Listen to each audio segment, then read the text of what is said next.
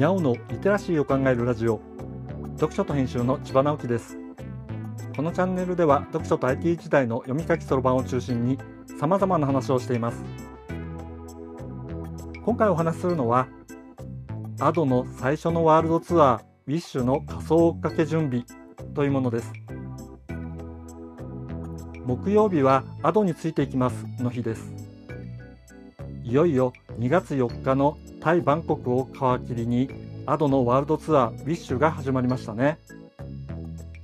すでに2月7日には台湾台北公演も終えて次は2月18日の香港です。よくそんなに細かくスケジュールをチェックしているねと言われるかもしれませんがアドについていきますと言っていますからまあ当然と言っておきましょう。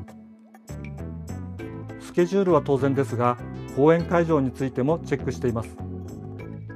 公演の成功のために現地の情報収集は重要ですからね。まあ私は祈ることしかできませんが祈るにしても解像度が大切ですから。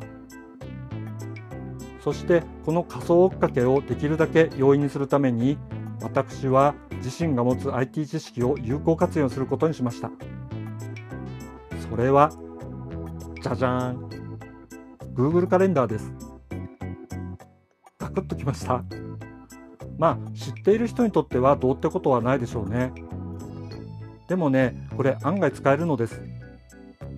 3点に分けて説明しましょう。まず1点目。公演日時はちゃんと時差を意識して入力できます。アジアはあまり時差はありませんがヨーロッパやアメリカは時差を考慮すると日にちまで変わってきます。成功を祈るなら日本時間でいつになるのかは大変重要です。例えばニューヨーク公演は日本時間では朝6時半から始まります。早起きして身を清めてから祈らなければなりませんからね。大事な情報です。2点目会場の正確な位置を入力できます。Google カレンダーは Google マップと連携できます。ケジュールに場所を入れておけばすぐにマップを開くことができなんとそこからストリートビューに移れるので会場周辺の警備ができますね。これは将来にわたって聖地巡礼に使うこともできます。3点目公演に関する情報を記録していくことができます。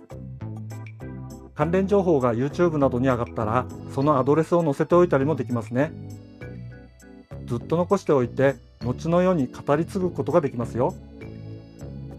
というわけで作った Google カレンダーの公開リンクを書き起こしのノートに置いておきます。スケジュールをご自分の Google カレンダーにコピーして思い思いに活用してください。ただし情報の正確性には期待しないでください。また予告なく非公開にすることもありえます。Google のサービスの使い方についてのご質問にはお答えしませんのであしからず。身近な IT ツールを使って充実したアド押しをしていきましょうね。今回は Ado の最初のワールドツアー Wish の仮想追っかけ準備という話をしました。今日はここまで。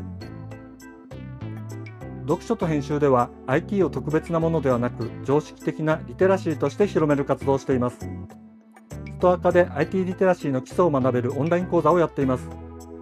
詳しい内容については概要欄のリンクから見に行くことができます。コメントは LISTEN で、文字で読みたい方はノートをどうぞ。どちらも概要欄にリンクがありますので、フォローいただけると嬉しいです。今日もワクワクする日でありますように。千葉直樹でした。ではまた。